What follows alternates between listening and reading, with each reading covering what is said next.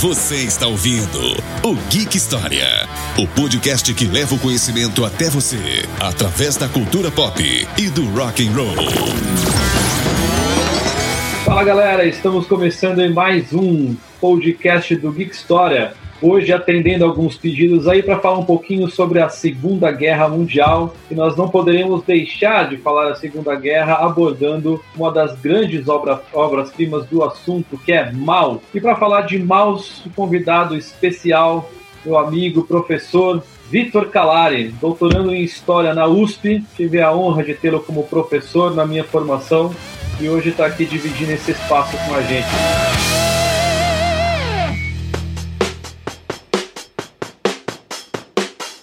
Vitor, que bom ter você aqui, cara. Obrigado por ter aceitado o nosso convite. Poxa, Edu, eu que agradeço. É uma honra poder vir aqui e falar para o seu público é, foi muito bacana ter tido você como, como aluno, depois como, como amigo, agora colega de, de profissão e acompanhar o seu trabalho é algo fantástico, é algo sensacional. Ah, acho que, que o Geek História ele é capaz de, de levar as nossas reflexões acadêmicas, universitárias para um público mais amplo. Né? Então vai ser uma alegria poder participar desse podcast com você. Fico feliz e que seja o primeiro de, de outros aí. Tem muita coisa boa para a gente falar, tem, tem muita pesquisa boa que você já fez e com certeza vai continuar fazendo e vai agregar bastante com a gente aqui. O mouse é um dos temas aí do seu doutorando, não é, Vitor? É isso aí, Du. É, agora, para o doutorado, eu tenho, eu tenho desenvolvido uma pesquisa no programa de História Social da USP, sou orientado pelo professor Marcos Silva, que é da área de ensino de História. Uh, e o, a minha pesquisa ela consiste em pensar um pouquinho a questão do trauma da Segunda Guerra Mundial, não só do Holocausto, mas da Segunda Guerra Mundial de forma mais é, ampla, e a transmissão desse trauma para os filhos dos sobreviventes, para o que a gente chama aí de segunda geração. E as fontes que eu estou utilizando para pensar essa transmissão do trauma são as histórias em quadrinhos. Entre elas, o, o Maus, os quadrinhos do Jacques Tardy, que muita gente conhece ele aqui no Brasil pelas obras que ele tem sobre a Primeira Guerra Mundial, era a Guerra de Trincheiras, mas eu estou trabalhando com uma obra que ainda não foi, não foi, publicada aqui, em que ele conta a trajetória do pai dele na Segunda Guerra Mundial, e estou trabalhando também com dois quadrinhos de uma estadunidense húngara, né, que cuja família sobreviveu da Segunda Guerra, sobreviveu à Segunda Guerra Mundial também, e ela conta um pouquinho dessa trajetória que é a Miriam Katin, eh, em duas obras também ainda não traduzidas aqui no Brasil. É muita coisa, né? E é muito interessante a forma como, como você tem abordado isso através das histórias em quadrinhos. Né? O Maus foi o, o primeiro quadrinho que eu li se tratando sobre guerra e me marcou muito pelo, pelo peso que ele tem. Né? Para quem não, não conhece, né, Maus, a história de um sobrevivente, foi publicado entre 1986 e 1991 né, pelo Art Spiegelman e foi vencedor do Prêmio Pulitzer de Literatura em 1992, que é um reconhecimento enorme, né? porque você ganhar um Prêmio Pulitzer na categoria de literatura que não é a categoria de quadrinhos, isso mostra a grandiosidade dessa obra, a forma como foi construído é, esse enredo, as imagens, como ele costurou tudo isso, contando a história do pai dele, o Vladek, mas também um pouco sobre a vida dele. O enredo do Maus ele passa um pouco por aí. É, como é que você vê esse enredo, Vitor? Como é que como que ele se desenvolve a partir dessa perspectiva dos quadrinhos? Eu diria, Edu, que tem um, um ponto muito interessante aí que você mencionou, que produz inúmeros debates dentro dos pesquisadores do mouse, tá? Existe uma dificuldade enorme em determinar se o mouse é uma obra biográfica, porque o, o ele conta a história do pai dele, o Vladek, ou se ela é uma obra autobiográfica, porque ele também coloca essa segunda temporalidade narrativa, que é o momento ali dos anos 80 em que ele entrevista o próprio pai. Então ele conta muito sobre a relação dele com o pai dele. Né? Então um dos grandes debates dentro do, do universo acadêmico sobre o Maus é sobre o gênero que a obra deveria ser enquadrada. Se a gente está aí falando de uma biografia ou de uma autobiografia eu particularmente tendo a enxergar o Maus muito mais como uma obra autobiográfica do que propriamente uma tentativa de construção da biografia do pai do Vladek. Né? O problema disso é que aí eu coloco o mouse, ou a representação da Segunda Guerra no mouse, em segundo plano, e aí eu alço ao primeiro plano a tentativa do Spielman de compreender uh, os efeitos que isso teve na família dele.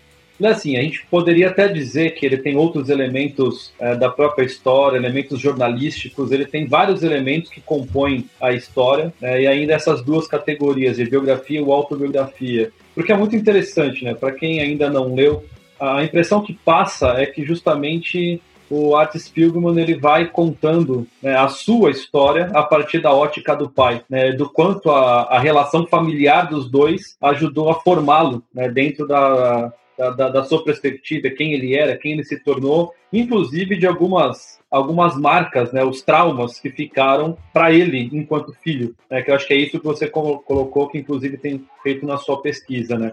Esses traumas dentro dessa, dessa perspectiva do, do, do arte, como que isso ficaria? Como que você enxerga a trajetória dele né, enquanto filho de um sobrevivente do Holocausto. É muito interessante isso, Edu, porque a trajetória dele, por mais que ela seja singular, ela é também uma, ela faz parte de uma memória coletiva, né? A experiência dele enquanto filho de um sobrevivente do Holocausto é também a experiência dos filhos de muitos outros sobreviventes do Holocausto. A diferença é que ele tornou ela pública por meio de uma história em quadrinhos. Então, é, é um pouco isso que eu estou procurando pensar, procurando entender a, a, no decorrer da minha pesquisa. Como é que esses traumas da Segunda Guerra Mundial passaram de uma geração a outra? No caso do, do Art Spiegelman, é, existem dois, pelo menos dois grandes traumas que, que assombram a relação dele com, com o seu pai. O primeiro uh, é, é, a morte do irmão dele,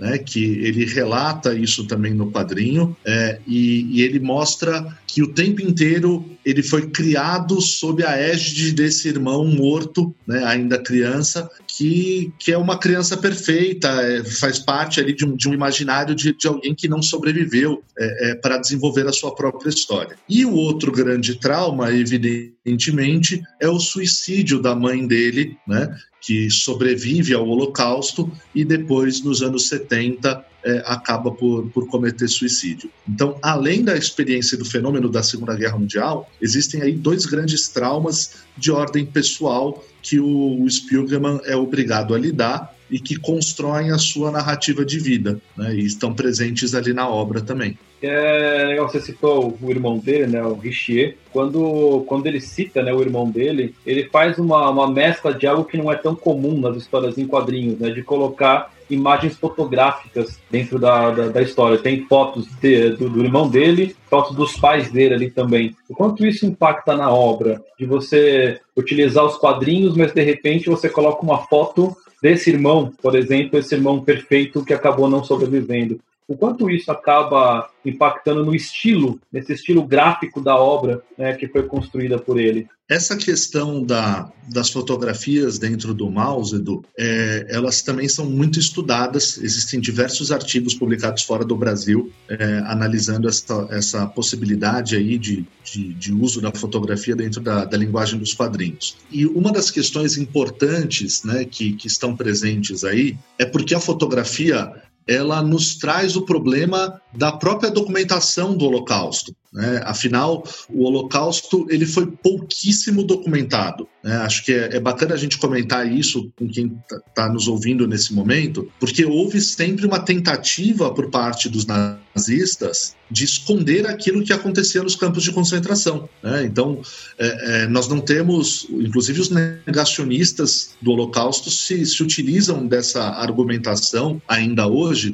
dizendo que não existe nenhum registro escrito do Hitler autorizando o, o Holocausto, o assassinato de judeus e outros povos. Né? Essa documentação ela foi praticamente toda destruída e no momento em que os aliados é, começaram a avançar sobre o Ocidente, a Alemanha nazista manda a destruição dos campos de concentração para que não sobrem vestígios da, dos crimes que teriam ocorrido. Então, boa parte da documentação se perdeu. Né? O, o campo de concentração, por excelência, é, ele é um lugar de apagamento de uma memória. Então, é, pela ausência dessa documentação, uh, no, nos anos que, que sucederam a Segunda Guerra Mundial, principalmente ali nos anos 50 e nos anos 60, é, demorou-se bastante para que o Holocausto é, emergisse aí das profundezas como um, um tema tanto para a academia, para os pesquisadores, historiadores, quanto para a sociedade. Né? O Holocausto ele vai emergir junto com a figura da testemunha. Então, é, é, a,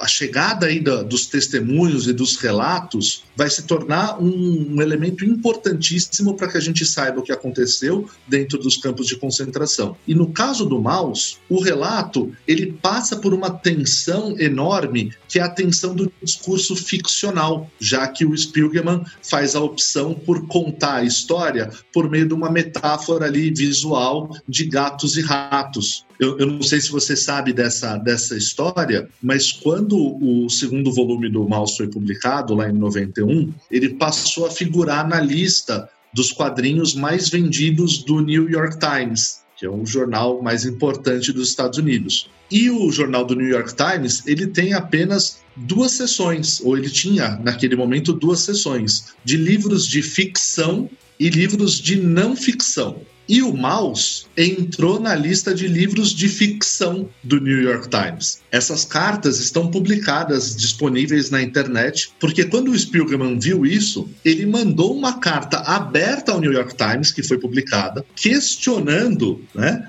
essa classificação de que o, mal seria uma obra de ficção, porque afinal conta a história do pai dele e conta a história da mãe dele. O, o, o New York Times deu uma resposta muito protocolar ao Spielman naquele momento, é, mas reza a lenda de que nos bastidores o, o editor-chefe do New York Times teria dito que ele mudaria o mouse para a categoria de não ficção quando gatos e ratos começassem a falar. E aí o Spielman é, responde, faz uma tréplica nessa carta, né, explicando o que seria essa metáfora visual. E menos de um mês depois, o Maus migra né, da categoria de ficção para a categoria de não ficção do New York Review of Books. Por que, que eu fiz esse preâmbulo aqui, para não me estender demais? Porque o uso da fotografia é, dentro do mouse, uma forma também do Spielman lembrar o leitor dele de que aquela história, por mais que seja uma história contada por uma metáfora de gatos e ratos, ela é uma história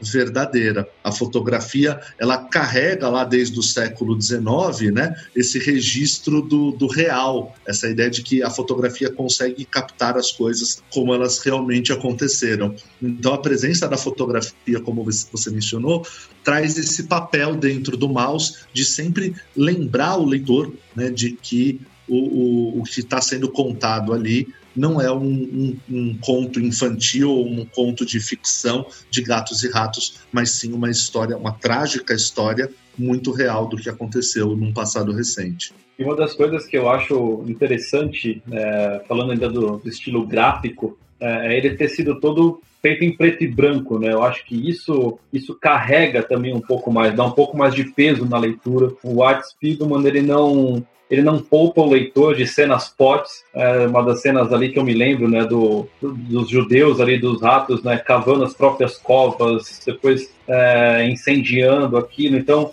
é, são cenas muito fortes é, e é um desenho que, quando você olha, parece meio poluído, meio sujo e causa um mal-estar em quem, em quem lê. É, a primeira vez que eu li, eu, assim, não dava para sentar e ler um, várias páginas de uma vez, porque ele te fazia se sentir mal. Aquilo lá é, eu acho que é, traz um peso a mais. E aí o elemento fotográfico traz um pouco mais dessa veracidade né, para a obra dele. Isso eu acho muito interessante, a forma como ele faz, e que também, não sei se nessas outras obras do Tardi que você tem pesquisado, se ele usa também, mas o Era a Guerra de Trincheiras também é em preto e branco. É, e eu também achei extremamente interessante, porque o Tardi também não poupa né, o leitor dos seus detalhes, é, detalhes também bem, bem pesados da guerra, cenas bem fortes. E eu acho que o preto e branco ele traz esse tom é, meio sujo, mas que dá um impacto muito grande em quem está vendo, né? Nessa questão visual mesmo de você conseguir mexer com, com o seu leitor. Uma das coisas que você falou Sim. da questão do, da forma como eles são representados, né, essa questão antropomórfica com a qual ele retrata isso, também sai um pouco da, do comum, né, porque o Holocausto sempre é representado com as mesmas imagens, filmes, é, fotos, entre aspas, né, sempre da mesma forma. Então, quando você traz essa relação é, de, de animais e você conta a história através de uma história em quadrinhos, você consegue mudar um pouco da percepção do, do leitor a partir dessa ótica cruel e qual os fatos acabaram acontecendo. Né? Então, isso acho uma coisa que, que é bem válido também destacar nessa, nessa história. Né? Acho que um aspecto bacana que eu posso complementar, Edu, no, no ano passado eu, eu publiquei um, um artigo uh, sobre o mouse chamado Um Problema de Taxonomia, é, fazendo uma primeira reflexão sobre o papel do mouse como parte da literatura de testemunho. E em um determinado momento, eu, eu faço uma associação do, do preto e branco, porque nas civilizações ocidentais o preto ele tem um significado de aflição, morte, tristeza, solidão. É, ela muitas vezes é associada ao luto, objetos pesados, desagradáveis, angústia, né?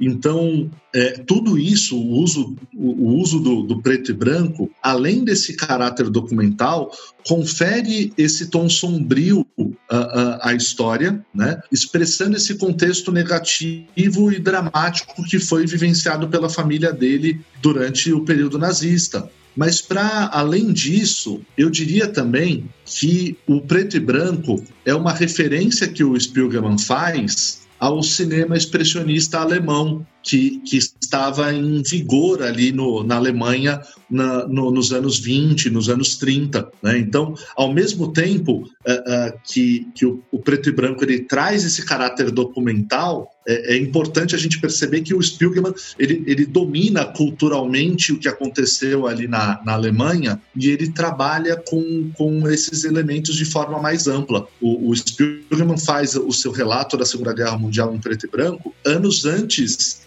do, do Spielberg filmar a lista de Schindler, né?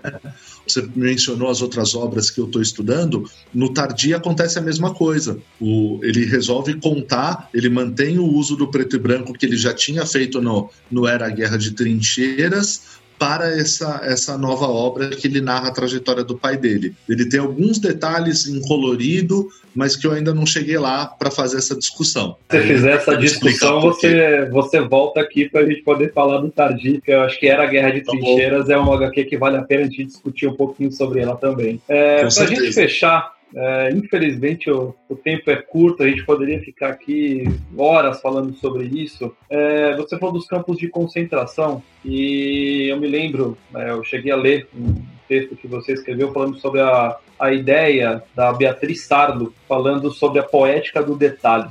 Tem uma frase que ela fala né, que o, o campo de concentração não é um espaço de resistência. E ela vai discutir a partir daí a questão da poética do detalhe. Eu achei fantástico a forma como ela aborda essa poética e eu queria que você falasse um pouco dela aqui pra gente antes de a gente terminar o programa. Como que ela desenvolve essa ideia e como que isso acontece em Maus. Pensando no, no caso do Maus, existe aí toda uma mitologia por trás do, da relação dos judeus e da atuação dos judeus durante o Holocausto Primeiro, a de que os judeus não resistiram ao Holocausto. Esse é um dos primeiros mitos que se consagrou Uh, uh, depois da Segunda Guerra Mundial. Muita gente se perguntava como é que os judeus deixaram isso acontecer e não fizeram nada a respeito. Né? Então, esse é o primeiro grande mito. Depois disso, passaram a identificar as formas de resistência dos judeus. E aí eu posso exemplificar dois casos que são muito marcantes e normalmente são os casos estudados e mencionados, é, que foi a revolta do gueto de Varsóvia, no final ali de 43, se eu não me engano, tá, me foge a data aqui da, da revolta, e a revolta que ocorre dentro de Auschwitz, liderada ali por, pelos, pelos presos que eram responsáveis pelo crematório, que tinham a, a pior função dentro do campo de concentração. Então, normalmente, quando se fala em uma resistência dos judeus, se refere a, a, esse aspecto de uma resistência violenta, de uma resistência bélica, de uma luta, de um confronto com os alemães. A Beatriz Sarlo, ela vai partir do princípio de que, como o objetivo maior do, do campo de concentração era o extermínio desses povos, sobreviver era por si só a última forma de resistência. Né? Era você se vingar é, é, de todo o objetivo do, dos alemães com a solução final. E aí, para isso, ela vai olhar para as práticas cotidianas dentro dos campos de concentração para entender como se configuravam resistências que não necessariamente foram as resistências armadas, aquelas resistências que, que ganharam vulto na história. Então, uh, uh, ela vai mostrar para a gente, por exemplo, como existia contrabando dentro do campo de concentração. Então, eles trocavam alimentos, eles trocavam roupa. Esse contrabando implica uma tentativa dos presos de sobreviver. Alguns presos, e, e, talvez esse seja um daqueles momentos que, que os judeus é, não gostem de se lembrar, diz respeito, por exemplo, ao fato de que muitos judeus tiveram que delatar outros companheiros para os nazistas para sobreviver. E ela vai olhar isso também como uma das estratégias de sobrevivência. E no caso do Maus, nós vemos nitidamente na narrativa que o, que o Arte produz sobre a, a trajetória do seu pai, como o Vladek precisou desses artifícios no seu processo de sobrevivência dentro do, do, do campo de Auschwitz. Então, um dos momentos mais marcantes, talvez, do, do quadrinho, seja o momento em que o Vladek descobre que na enfermaria do campo de concentração a qualidade de vida era um pouco melhor. Eles trabalhavam menos, eles podiam se alimentar melhor. Então, o que, que o Vladek faz? Ele pega uma faca e ele fura a própria mão com uma faca, só para ir parar na enfermaria. Lá na enfermaria, ele fica uma semana internado. Hora que a cicatriz, é, a hora que a ferida começa a cicatrizar, ele coloca o dedo novamente na ferida e ele reabre a ferida com a outra mão. Para quê? Para que ele passe mais uma semana na enfermaria faria. Né? Então, é, é, esses elementos em que você precisa olhar para o detalhe das práticas cotidianas, para aquilo que normalmente não aparece nos livros de história, né, tá na essência da poética do detalhe da Beatriz Sarlo, né, que, que fica muito nítido na narrativa do Maus e eu acho um dos momentos mais interessantes da obra. É, eu, eu acho, quando eu li né, você, no texto que você escreveu falando sobre isso, achei fantástico. E aí você relê o mouse e começa a prestar atenção é, em cada um desses detalhes, né, de como que, de como que isso acontece, né, de como o Vladek usou desses artifícios para conseguir sobreviver a esses campos de concentração. Né. Infelizmente, né, o tempo já passou, o papo foi bom. Eu quero agradecer o Vitor mais uma vez é, por ter sido aqui o nosso primeiro convidado a bater esse papo com a gente aqui no Geek História. Vitor, obrigado. Espero que seja o primeiro de, de outros papos aí que a gente possa vir a ter. É, as portas do Geek História estão sempre abertas para você. Legal, Edu. Obrigado pela conversa. Sempre um prazer conversar com você. É, e realmente espero que a gente possa repetir mais vezes. Espero que a galera goste do papo. Valeu, valeu, Vitor. Obrigado a vocês que nos acompanharam. Vocês já sabem, não deixe aí de, de curtir, compartilhar, divulgar o Geek História, porque é assim que, nós conseguimos chegar longe, acompanhando o nosso trabalho, você acompanhando e divulgando o nosso trabalho, você nos ajuda a levar o conhecimento para outras pessoas de uma forma diferente, porque essa é a nossa proposta aqui no Geek. Valeu, galera. Até a próxima. A gente se vê por aí. Um grande abraço. Tchau, tchau.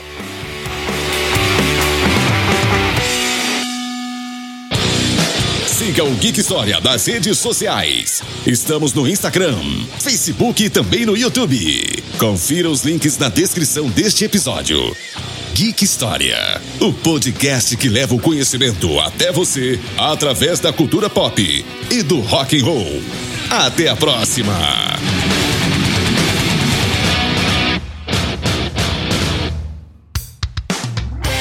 Este podcast foi produzido e editado pela Nabecast Assessoria em Produção de Podcasts.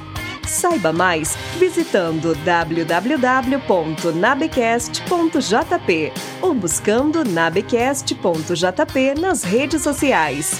Nabecast, conectando pessoas, desenvolvendo amizades, construindo parcerias e compartilhando vida através de podcasts.